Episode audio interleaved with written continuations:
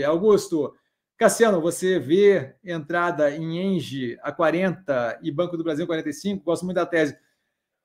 Eu, eu não vejo como problemático, porque ainda tem algum espaço para dar, tá? tem algum espaço para render, mas eu não acho que é a alocação mais arrojada que tem. Tá? Então, assim, vejo como problema? Não. Vejo derretimento acontecendo ali? Não, não vejo. Vejo bastante estabilidade no preço das duas.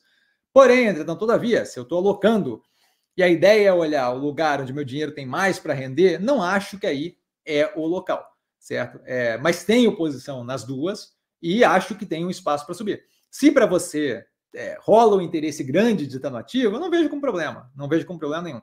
Tá? É, a Engie teve um aumento recente forte de planejamento de investimento mais agressivo, então tem ali um espaço para correr. O Banco do Brasil ainda está com o preço sofrendo muito com esse momento de desespero generalizado, então acho que ainda tem um espaço violento para correr ali. Não vejo dificuldade do Banco do Brasil em 55, então tem ali um ganho considerável de, de, de, alguns por cento ali na brincadeira, uns 20%, pelo menos, tá? É, mas, mas volto a reforçar, assim, é, a diversificação é sempre positiva. Então, assim, não tem no portfólio, seria interessante ter, não vejo com problema, não alocaria um grande capital, tá? e levaria em consideração o quê? O capital alocado. É, a gente tem ali outras operações, como o Doutorprev, por exemplo, que tem um espaço maior para render, bem maior para render, e que também entregam resultados muito consistentes. Só são, mal, só são mal vistas pelo mercado, que justamente dá a brecha do spread ali de preço.